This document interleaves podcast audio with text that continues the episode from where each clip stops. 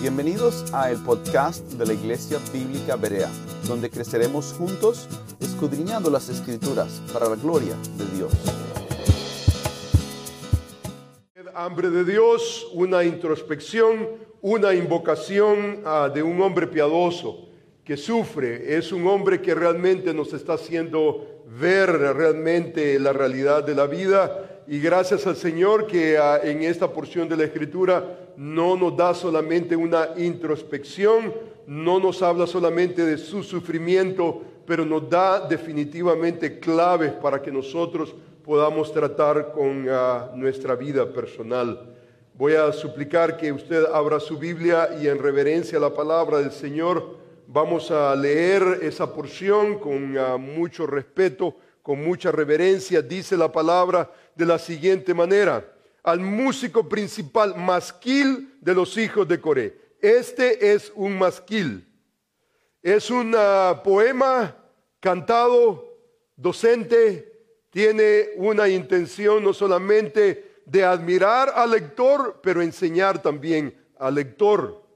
Dice la escritura, como el siervo brama por las corrientes de las aguas, así clama por ti, oh Dios, el alma mía. Mi alma tiene sed de Dios, del Dios vivo. ¿Cuándo vendré y me presentaré delante de Dios? Fueron mis lágrimas mi pan de día y de noche, mientras me dicen todos los días, ¿dónde está tu Dios? Me acuerdo de estas cosas y derramo mi alma dentro de mí de cómo yo fui con la multitud y la conduje hasta la casa de Dios entre voces de alegría y de alabanza del pueblo en fiesta. ¿Por qué te abates, oh alma mía, y por qué te turbas dentro de mí? Espera en Dios, porque aún he de alabarle, salvación mía y Dios mío. Dios mío, mi alma está abatida en mí. Me acordaré por tanto de ti desde la tierra del Jordán, desde los hermonitas, desde el monte de Mizar. Un abismo llama la voz de tus cascadas, todas tus ondas y tus olas han pasado sobre mí. Pero de día mandará Jehová su misericordia y de noche su cántico estará conmigo. Y mi oración al Dios de mi vida. Diré a Dios, roca mía, ¿por qué te has olvidado de mí? ¿Por qué andaré yo enlutado por la opresión del enemigo, como quien hiere mis huesos, mis enemigos me afrentan, diciéndome cada día, ¿dónde está tu Dios? ¿Por qué te abates, oh alma mía? ¿Y por qué te turbas dentro de mí? Espera en Dios, porque aún he de alabarle, salvación mía y Dios mío. Júzgame, oh Dios, y defiende mi causa. Líbrame de gente impía y del hombre engañoso e inicuo, pues que tú eres el Dios de mi fortaleza. ¿Por qué me has desechado? ¿Por qué andaré enlutado por la opresión del enemigo? Envía tu luz y tu verdad. Estas me guiarán, me conducirán a tu lugar santo, tu santo monte, a tus moradas. Entraré al altar de Dios, al Dios de mi alegría y de mi gozo, y te alabaré con arpa, oh Dios, Dios mío. ¿Por qué te abates, oh alma mía?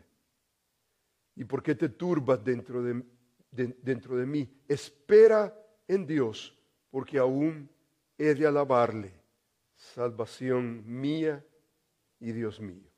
Oremos al Señor. Amantísimo Padre, gracias Señor te damos por esta porción bíblica una porción que tú has utilizado a través de las edades para fortalecer a tu pueblo.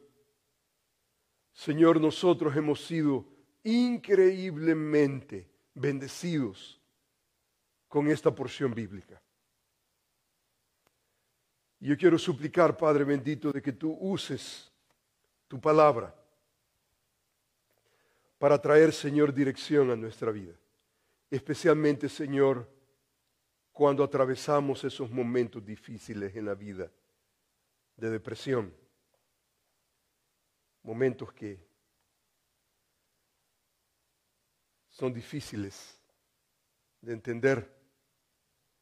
Yo suplico, Padre bendito, que tú nos atiendas y que tu Espíritu Santo, Señor, nos pueda guiar a toda verdad. Señor, gracias por tu palabra. Yo te alabo, te glorifico, Señor, porque en ella, Señor, nuestra alma puede regresar y fortalecerse. Señor, muchísimas gracias por lo bueno que tú eres. Señora, enséñanos. Te lo ruego en el nombre de Jesús y para tu gloria, Señor. Amén. Hemos, hermano, venido observando que desafortunadamente nuestra cultura trata la depresión como una enfermedad, un aspecto fisiológico. Trata la enfermedad no solamente como, ah, perdón, la depresión como una enfermedad, pero en este razonamiento hemos dicho que ah, la respuesta básicamente es una píldora milagrosa, la depresión especialmente clínica, se trata con el medicamento Prozac y ah, básicamente este medicamento hace sentir alegre, positiva a la persona, la hace sentir aún más inteligente, más rápida. No es más inteligente, no es más rápida, pero de alguna manera químicamente hacen sentir básicamente a la persona con más ah, vigor. Esa píldora Prozac hace básicamente un, milagro para muchos. Y entonces ah, e, en este escenario básicamente se remueve cualquier responsabilidad moral del paciente para tratar con los asuntos del alma. Hemos observado que la depresión no es un asunto fisiológico, afecta el físico, nos deprime, nos cansa, no hay duda. Nos va a bajar definitivamente nuestras defensas, no hay duda. Pero hermanos, una píldora, una química fisiológica no va a resolver un problema del alma. Eh, hermanos, ah, necesitamos entender que la respuesta al problema de la depresión, aún la depresión severa, no es un asunto fisiológico. Va a afectarlo y es inevitable. Pero hermanos, cuando nosotros leemos las escrituras, Hermanos, la depresión eh, pasa no como una enfermedad del cuerpo, sino un asunto del alma. Y tiene que atenderse el alma y necesitamos sentirnos responsables de nuestra propia alma. La escritura nos enseña que debemos de pensar en lo que es verdadero, lo que es digno de alabanza, dice que nuestra mente debe pensar en ello, porque hermanos, el pensamiento en nuestra alma es una semilla que va a traer fruto, ya sea para mal o para bien. Ese pensamiento, esa semilla, básicamente va a brotar en un fruto. Y, para algunos hermanos para depresión, para otros hermanos para gozo. Pero la realidad, hermanos, es que en nuestro corazón, nuestro corazón básicamente dice el libro de Proverbios que de él mana la vida. Por eso la escritura nos enseña que sobre toda cosa guardada, guarda tu corazón. Porque de tu corazón es donde mana la vida, la calidad de la vida la manera en cómo nosotros vamos a proyectarnos en cada situación de la vida, en cada encrucijada que nosotros pudiéramos pensar, hermanos, no podemos descuidar nuestro corazón, porque de nuestro corazón, de nuestro pensamiento, sentimiento y voluntad es donde brota básicamente la vida y cómo nosotros vamos a gozar cada situación de la vida. Por eso nosotros como creyentes cristianos bíblicos necesitamos regresar a las escrituras y definir, hermanos, nuestras situaciones difíciles de la vida a través del consejo de Dios a través de la palabra de Dios, no a través de los inventos humanos. Los inventos humanos, hermanos, esa píldora milagrosa, básicamente, hermanos, nos va a hacer sentir bien y, vamos a ver gente que va a estar esclavizada, adicta. No solamente va a tener un problema del alma, pero va añadir una adicción que usted simplemente no quiere. Usted necesita no solamente cuidar su mente, su corazón, pero también su cuerpo. Tiene que cuidarlo. Ah, si usted le da una dosis para alterar la situación física de un individuo, usted va a querer y va a desear más y la adicción va a estar ahí. Nosotros no queremos eso. Y habiendo dicho eso, eh, hermanos, no estamos en contra bajo ningún punto de vista de tantos desórdenes del cuerpo que son reales. Eh, hermanos, hay glándulas que nuestro cuerpo mismo está produciendo químicos necesarios y, y no hay duda que en momentos hay desbalances, pero eso los podemos cuantificar clínicamente, científicamente. Pero decir depresión, solamente porque me siento deprimido y no hay absolutamente ningún rasgo clínico, hermano, eso no debería de ser para nosotros. La postura. Nuestra postura debería de comenzar con una responsabilidad moral. Y nuestra responsabilidad moral comienza con nuestra alma. El Salmo 42 y 43 en esta sección, básicamente, el salmista está no solamente abriendo su corazón, él está, nos hace ver su depresión. Usted leyó el salmo. Nosotros observamos cómo el salmista se siente. Y hay una introspección muy dolorosa. Pero gracias al Señor que aquí está el salmista escribiendo un masquil. Un masquil no tenemos en español una palabra. Y, lo, que lo que hacen las traducciones en español es una transliteración porque no hay un equivalente, no existe un equivalente en, español y eso es lo que se hace eh, de una lengua a otra lengua. No hay un concepto definido, entonces usamos esa misma palabra en transliteración y entonces necesitamos explicar lo que es un masquil. Y un masquil básicamente es ese poema cantado, pero didáctico. Aquí está el salmista no solamente abriendo su corazón, diciéndole a sus lectores, miren mi miseria, miren mi dolor. Pero el salmista quiere enseñar al pueblo de Dios a cómo tratar con las miserias del alma, los momentos difíciles del alma.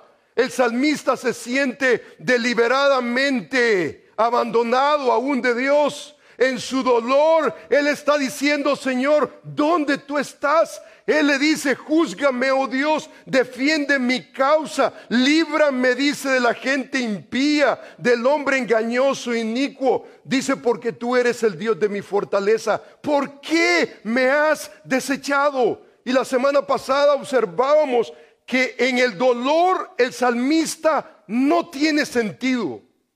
Él está hablando y en su propio dolor él no tiene sentido y está cuestionando no solamente su situación, pero está cuestionando aún a Dios.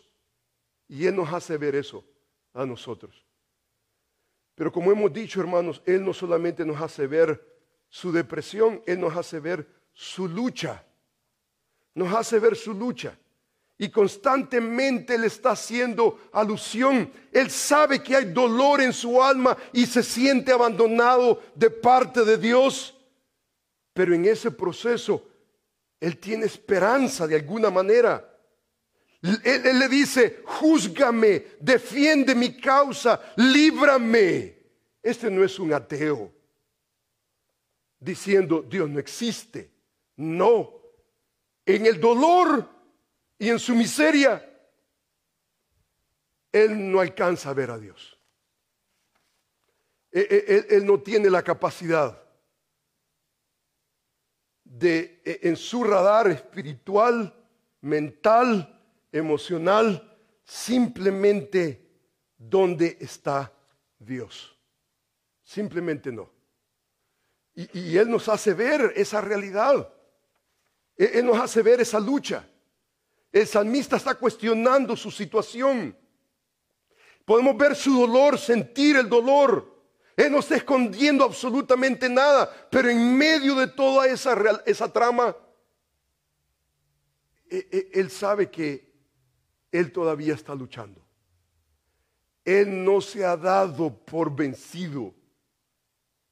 En su miseria, Él mantiene todavía firme que el Señor lo va a vindicar, que el Señor va a traer, y e, Él va a traer vindicación, y Él apela a la soberanía de Dios.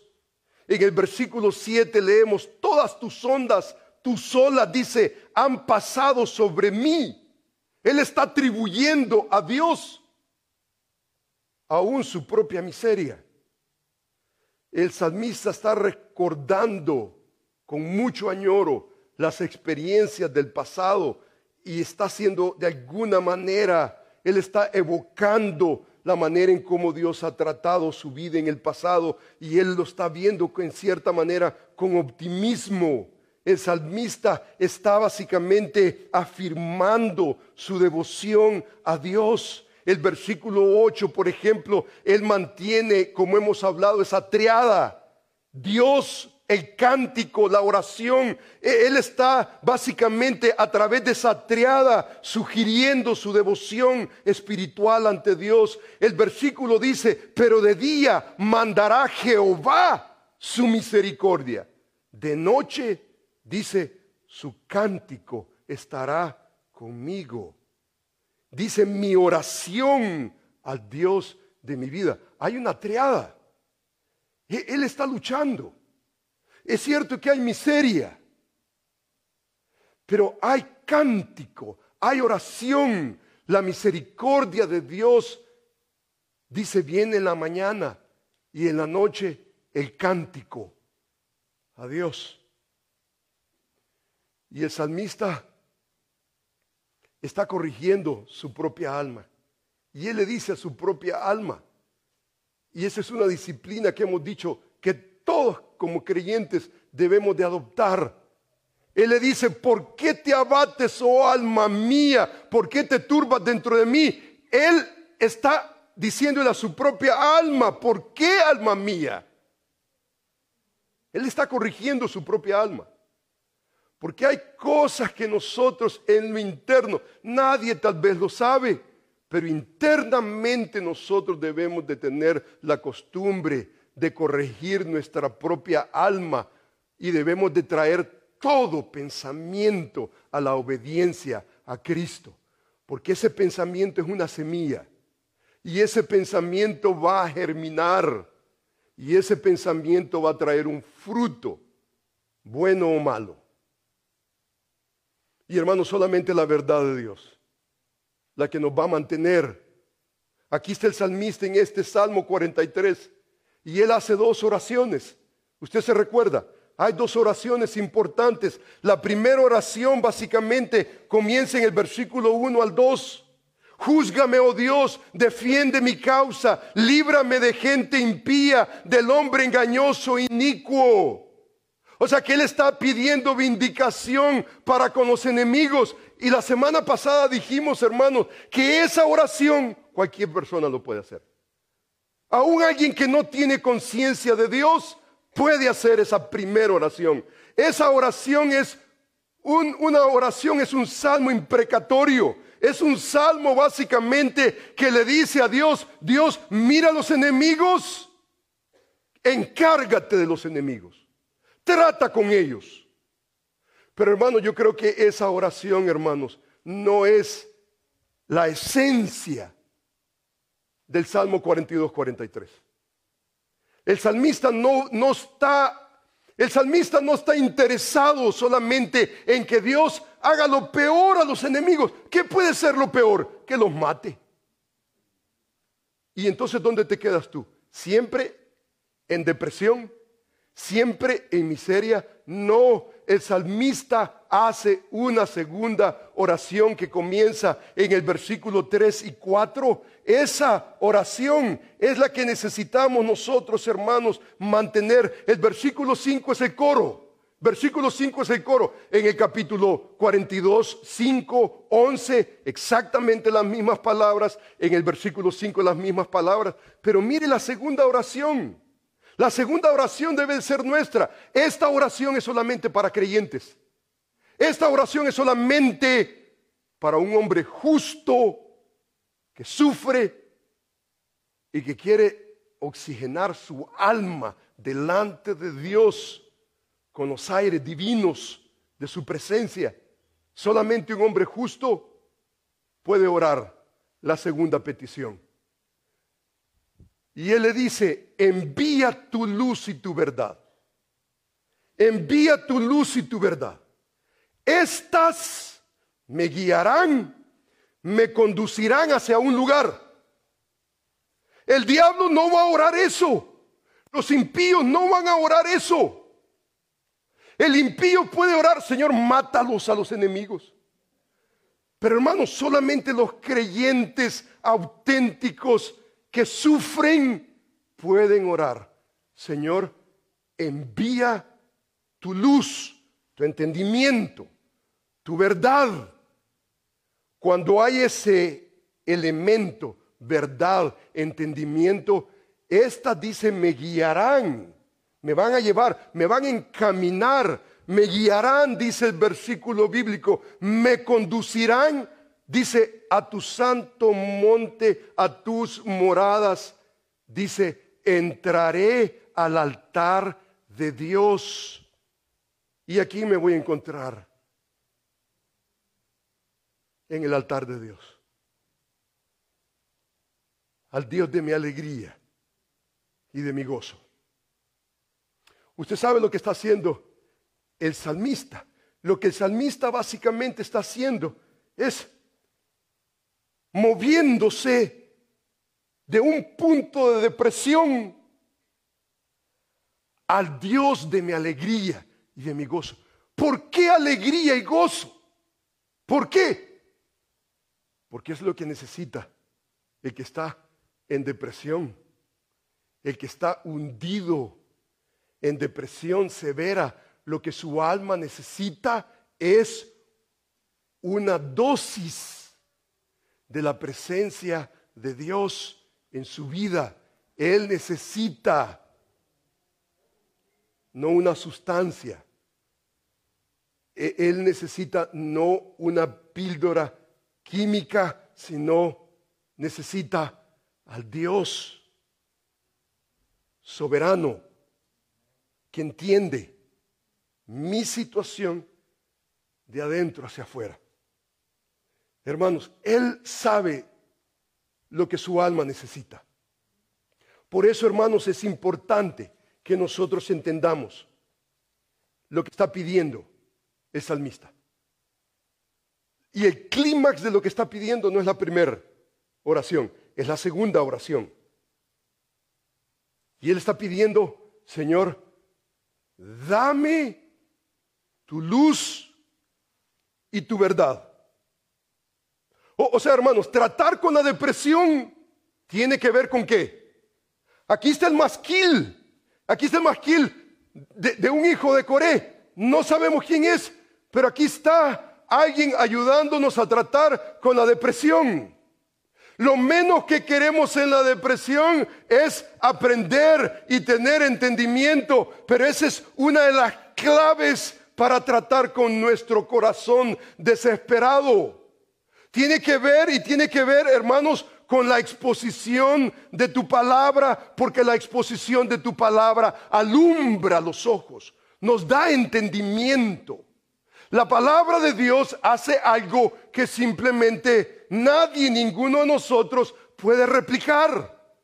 La palabra de Dios dice que no va a volver vacía, va a hacer algo. Hermanos, su palabra y la mía y todos juntos no tenemos, no, no podemos, hermanos, formular algo que compita con la palabra de Dios. Solamente la palabra de Dios es firme. Y la palabra de Dios, hermanos, es cortante como toda espada de filo. Penetra. Eso es lo que es la palabra de Dios. Y usted y yo necesitamos esa palabra. Usted y yo necesitamos especialmente en momentos difíciles de la vida, usted necesita esa luz, esa verdad porque sabe lo que va a hacer esa, esa luz y esa verdad. Lo van a llevar. Usted no quiere ir a ese lugar. Lo que usted quiere es mejor que le den una píldora para acabar y sentirse alegre y sentirse inteligente y sentirse que usted tiene en control la vida. Hermanos, la luz y la verdad nos van a llevar hacia la dirección correcta. La solución no es una píldora, la solución es una persona. Es Dios. Es Dios, hermano. Usted puede entender eso. Hermano, usted, usted, puede de alguna manera pensar que la solución para la depresión de mi hermano, de mi padre, de mí mismo, de mi hijo, no es realmente una terapia, por más sofisticada que pudiera ser. Eh, eh, hermanos, la solución a las situaciones difíciles del alma es una persona y se llama Dios. No es usted. Hermano, no, hermano, aquí no se trata, hermano, de terapia psicológica, cristiana. Aquí se trata, hermanos, nosotros como creyentes, como creyentes, necesitamos de alguna manera entender que si Dios es soberano. Si Dios es soberano. Y Dios tiene a este hombre, hijo de Coré, escribiendo este salmo. ¿Por qué está pasando? ¿Qué está, ¿Por qué está atravesando por esa situación? El salmista, usted se da cuenta, que se da cuenta y él dice, mira, tus ondas pasaron sobre mí. Y esas son ondas no necesariamente de alegría, sino de sufrimiento. Y hermanos, ese elemento de Dios controlándolo todo es increíblemente necesario para que usted pueda tratar con los problemas del corazón. ¿Dónde está Dios en la miseria? ¿Dónde está Dios en esta situación que el salmista está describiendo? ¿En dónde está Dios? Dios está ahí. Él no se ha alterado. Eh, él no está dormido, Él no se, no se le ha olvidado, pero en nuestra miseria, en nuestra miseria pensamos nosotros y nos sentimos abandonados. Los enemigos vienen y dicen, ¿dónde está Dios en tu miseria? Él está ahí y Él está permitiendo. Él está permitiendo esa miseria. Porque Él no está interesado en nuestra comodidad. Él no está interesado en mi comodidad. Él tiene propósitos eternos más importantes que tu comodidad y mi comodidad. Por eso, hermanos, es muy importante que nosotros pongamos en perspectiva lo que estamos aprendiendo en este momento. Porque, hermanos, orar, por ejemplo, Señor, sálvame del cáncer. Dígame usted, ¿quién no ora? Sálvame del cáncer. Usted no tiene que ser cristiano para eso. Solamente si usted es cristiano, usted puede decir, Señor, usa ese cáncer para tu gloria, tu honra. para el beneficio de tu pueblo. Cualquier inconverso puede decir, Señor, quítame el cáncer, porque me perturba. Entonces, ¿qué es lo que anda buscando? Lo que anda buscando es comodidad.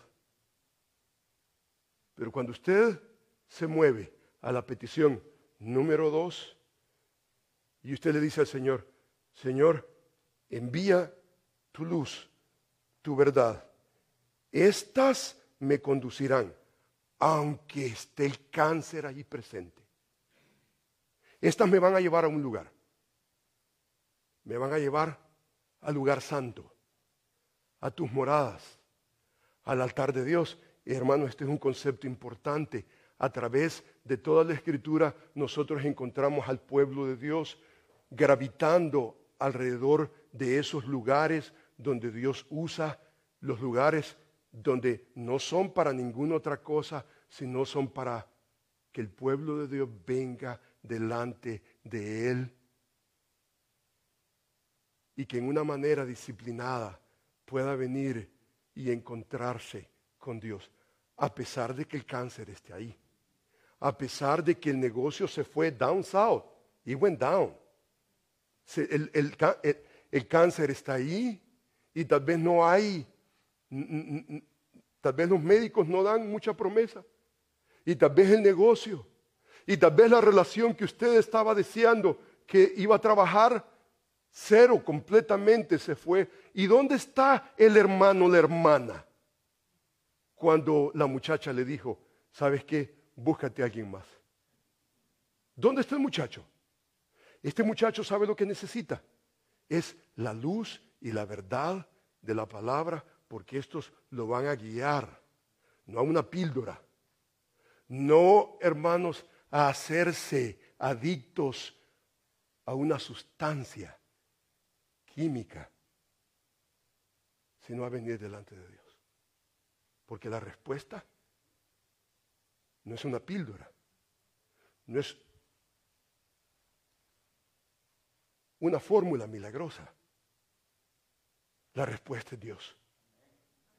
Y hermano, cuando pensamos que la respuesta es Dios, entonces hermanos, necesitamos entender esta realidad. Hermano, este es increíblemente, hermano, necesario para todos y cada uno de nosotros. Especialmente si el doctor no le ha dicho todavía que tiene cáncer. E, e, especialmente. A mí el doctor no me ha dicho todavía. Pero eventualmente, hermano, yo no soy perenne acá. Yo ya estoy viendo y yo digo, a, a cualquier momento, hermanos, la medicina no va a trabajar. Los tratamientos no van a trabajar. ¿Y qué va a pasar con el hermano Sánchez? Bueno, cantamos al Señor y, ¿verdad? Está en la presencia del Señor. Esa es realidad suya mía. Pero mientras llegamos a ese momento, hermanos, ¿cómo vamos a tratar con las vicisitudes de la vida? ¿Cómo vamos a tratar con las situaciones difíciles de la vida? ¿Cómo nosotros vamos a glorificar a nuestro Dios? Y cómo nosotros vamos, aún en medio de situaciones difíciles, no estar deprimidos, sino experimentar al Dios de nuestra alegría y de nuestro gozo. Entonces, hermanos, ¿dónde está Dios en mi miseria? Él está ahí y Él es soberano. El hecho de que usted no esté en control no quiere decir de que Dios no esté en control. Y entonces usted y yo necesitamos entender esta realidad. Esta realidad, hermanos, que cuando usted la entiende, cuando usted comienza a pensar en esta realidad, usted dice, wow. Usted observa, por ejemplo, que el salmista está saturado completamente de ese concepto de Dios eh, eh, eh, en el masquil, en el masquil, en ese poema cantado didáctico, está saturado, aún en medio del dolor. ¿Dónde está Dios? Él le llama a Dios y él le llama a Dios el Dios vivo. Dice el Dios de mi vida. Roca mía, salvación mía, el Dios de mi fortaleza, el Dios mío, el Dios de mi alegría, de mi gozo. O sea que Él no está dudando. Es cierto que no tiene sentido en su dolor. Cuando se refiere a Dios, Señor, me has abandonado, pero su fe está robusta. O, sea que a pesar que el dolor le ha entorpecido su mente para dudar de la presencia de Dios, Él está entero, Él está verde todavía. Él no se ha marchitado. o sea que a través del masquil, en una manera tácita, no directa, sino tácitamente, poéticamente, emocionalmente, nos está introduciendo a la respuesta de nuestra depresión y de nuestra de nuestro dolor en una manera tácita nos está presentando al Dios. ¿Y qué hace el Dios soberano en el dolor del salmista? El salmista está diciendo, mira, Señor, tus olas han pasado sobre mí. Yo siento que ya me ahogo. ¿Y dónde está Dios? Él sabe. Y él entiende. Es más, hermano, mire qué preciosidad este pasaje. Hermanos míos, tened por sumo gozo cuando os halléis en diversas pruebas, sabiendo que la prueba de vuestra fe produce algo. O sea que cuando Dios envía algo, no es un vacío. Dios está haciendo algo. Ahora, ¿cómo se siente usted y yo? Nos sentimos miserables. Había pensado en esta jovencita casarnos para el resto de nuestra vida. Y me dijo que no. ¿Y cómo se siente usted? Quebrantada está quebrantado. ¿Y dónde está Dios? Dios está ahí. Y Dios sabe lo que está haciendo. Usted y yo no lo sabemos. Nosotros ignoramos lo que Dios está haciendo. Nosotros ignoramos lo que realmente nuestra alma necesita. Pero usted se da cuenta que la Escritura dice, hermanos, hermanos, hermanos, esto solamente es para hermanos, solamente para cristianos, cristinos, esto no, no sirve, esto no sirve. Pero para los hermanos en la fe, hermanos, tened por sumo gozo cuando os halléis en diversas pruebas, sabiendo, sabiendo, esta es la verdad y esta es la luz, sabiendo que la prueba de vuestra fe produce paciencia. Y no solamente eso, mas tenga la paciencia, dice, su obra completa. ¿Para qué?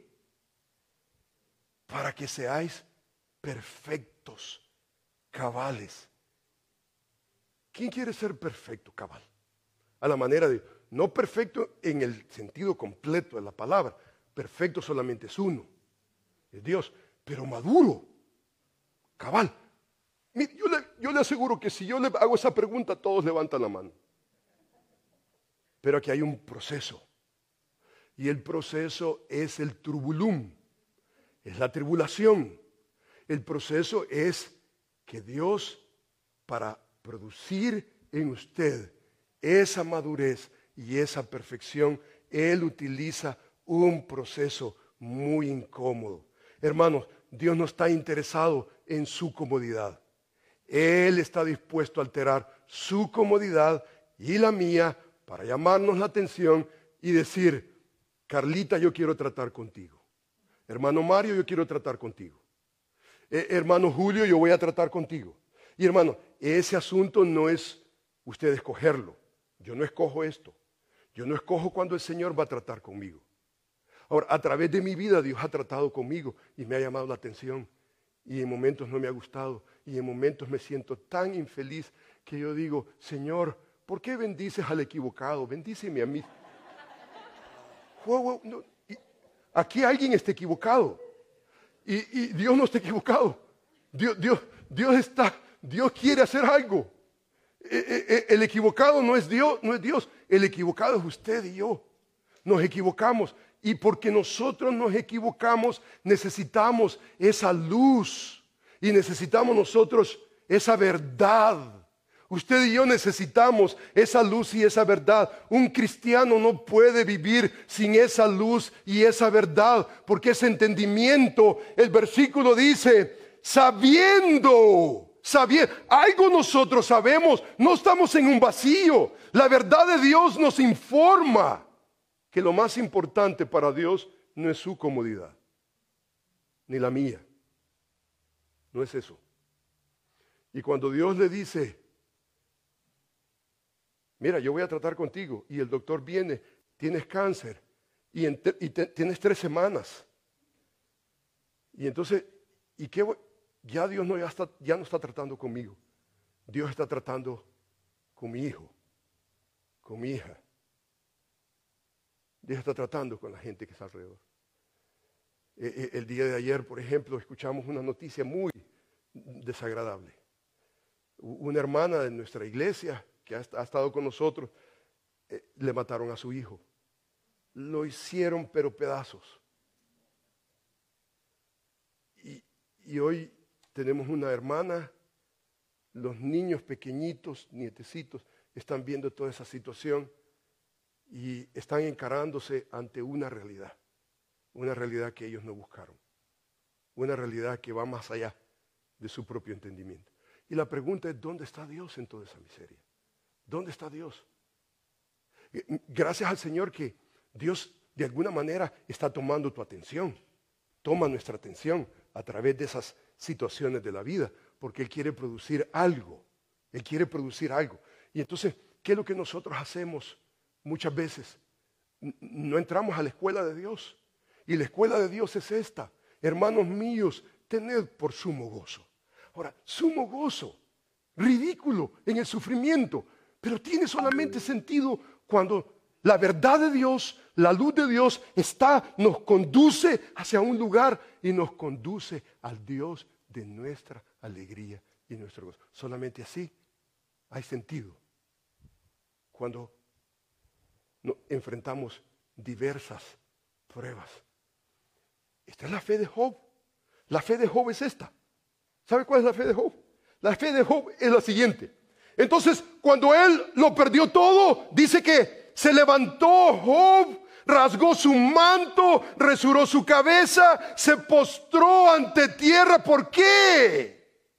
Está enlutado, está sufriendo.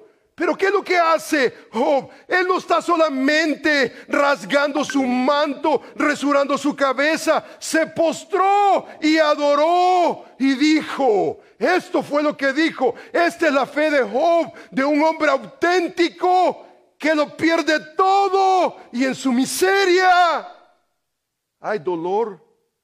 Todo el libro está saturado de dolor, pero no es lo único que encuentra en el libro de Job. A través de una técnica literaria en el libro de Job, Él nos hace ver lo que un hombre justo hace cuando está en la peor de sus miserias. Dice que adoró y mire lo que dijo. Dice el versículo, desnudo salí del vientre de mi madre y desnudo volveré allá. Jehová dio y Jehová quitó. Sea el nombre de Jehová bendito. Y mire lo que dice la escritura. Y en todo esto no pecó Job ni atribuyó a Dios despropósito alguno. ¿Sabe lo que dijo Job? Dios tiene un propósito en esto. Yo no lo entiendo. Nunca vino a mí y me consultó. ¿Y qué, qué parece Job? No, porque él es soberano y no tiene que hacerlo.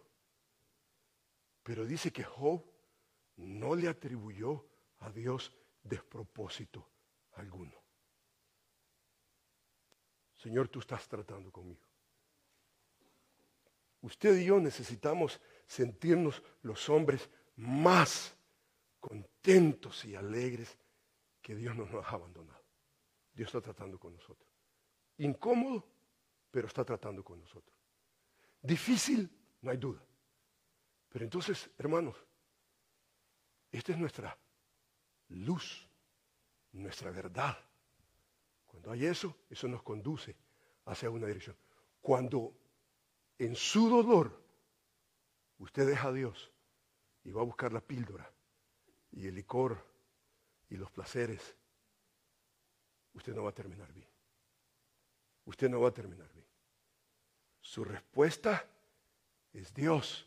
Y escúcheme hermano, escúcheme. La respuesta es Dios. Y eso no significa que Dios va a aniquilar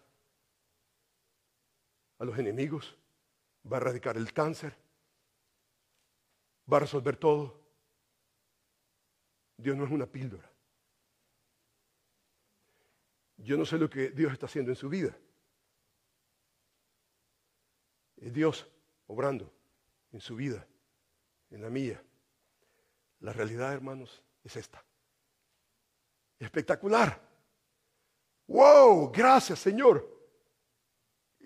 ¡Qué salvada! Mire, mire la soberanía de Dios, los propósitos de Dios, aún en momentos de sufrimiento. El apóstol Pablo nos enseña y sabemos, otra cosa sabemos, en ese mismo capítulo 8, Pablo dice, no sabemos, hay cosas que no sabemos. Pero hay cosas que sabemos. Y esto nosotros lo sabemos, que los que aman a Dios, Todas las cosas ayudan a bien. Esto es a los que conforme a su propósito son llamados, porque a los que antes conoció también los predestinó para que fuesen hechos conforme a la imagen de su Hijo, para que Él sea el primogénito entre muchos hermanos. Este es el plan de Dios aún en nuestro sufrimiento. Dice el versículo que sabemos que a los que aman a Dios todas las cosas incluyendo la depresión,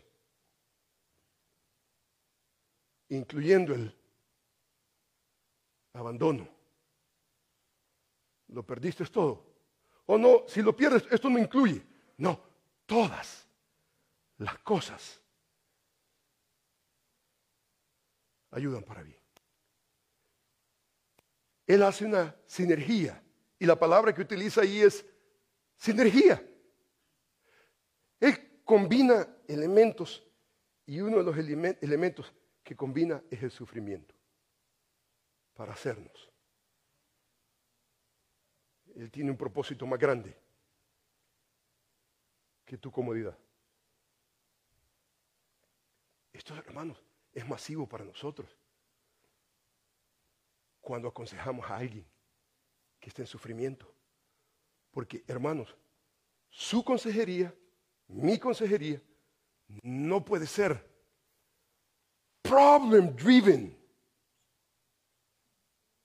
No puede ser, hermanos, nuestros problemas, los problemas de la gente, no son problemas en sí mismo, sino son oportunidades. Hermanos, nuestra orientación no son los problemas, sino es Dios a través de los problemas. Ahora, yo no soy Dios. Yo no soy Dios. Usted no es Dios. Usted es un hermano maduro en Cristo. Tal vez le llaman a usted consejero. ¿Y qué hace usted? Una terapia. Y en una terapia va a resolver, va... En una terapia usted va a arreglar al hermano. Hermanos, hermanos, Dios no nos ha mandado arreglar a nadie. Todo lo que usted y yo podemos hacer es agarrarle la mano al hermano, agarrarle la mano al hermano, a la hermana. Mira, caminemos juntos. Yo no sé lo que Dios está haciendo en tu vida. Yo, yo no entiendo. Yo no voy a jugar el lugar de Dios. Yo no puedo adjudicarme esa posición. Yo no puedo hacerlo. Yo no sé qué Dios está haciendo en tu vida.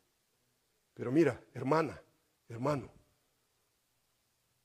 oremos envía tu luz. Envía tu luz. Tu verdad. Estas nos guiarán. Estas nos van a llevar a una dirección. Y la dirección no es una formulita.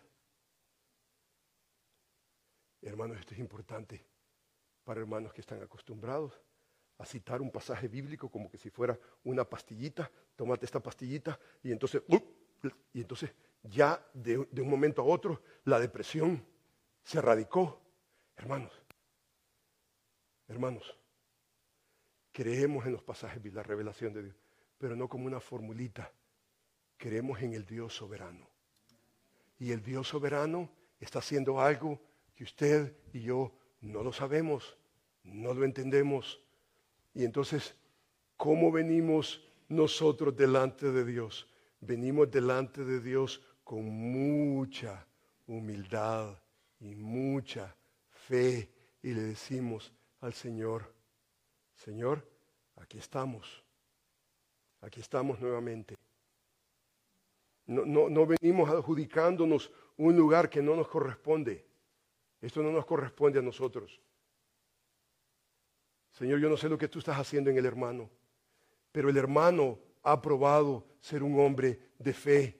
Este en, eh, en nuestra generación, la hermana, esta hermana es una jovita. Esta es una mujer que realmente ha probado su fe. Y Señor, yo no entiendo por qué está atravesando esa miseria. Yo no lo entiendo.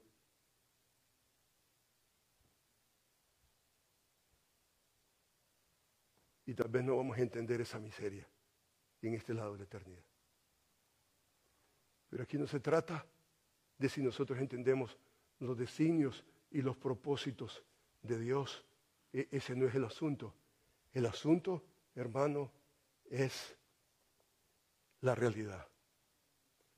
Que en nuestro Dios hay esperanza. En Él hay esperanza.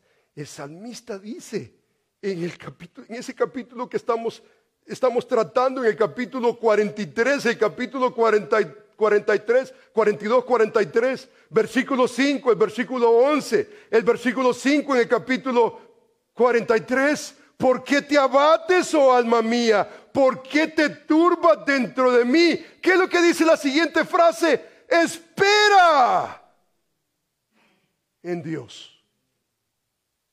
Espera en Dios.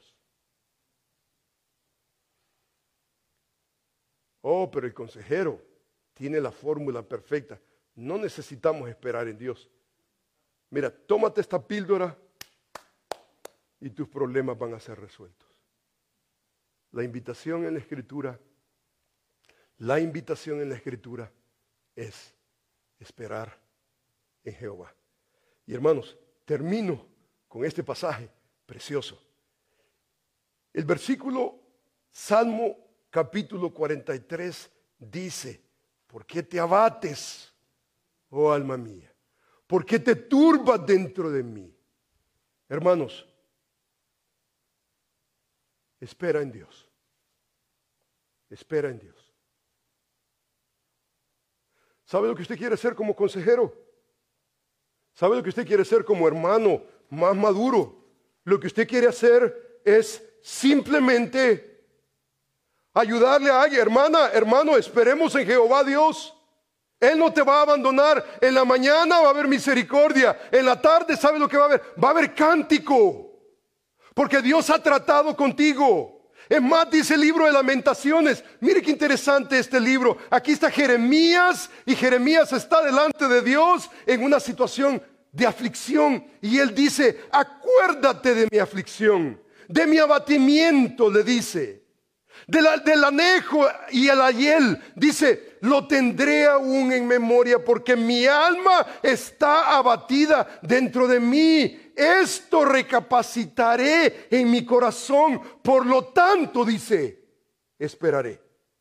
Por la misericordia de Jehová no hemos sido, dice, consumidos, porque nunca decayeron sus misericordias. O sea que en, su abatimiento Dios no lo pulverizó.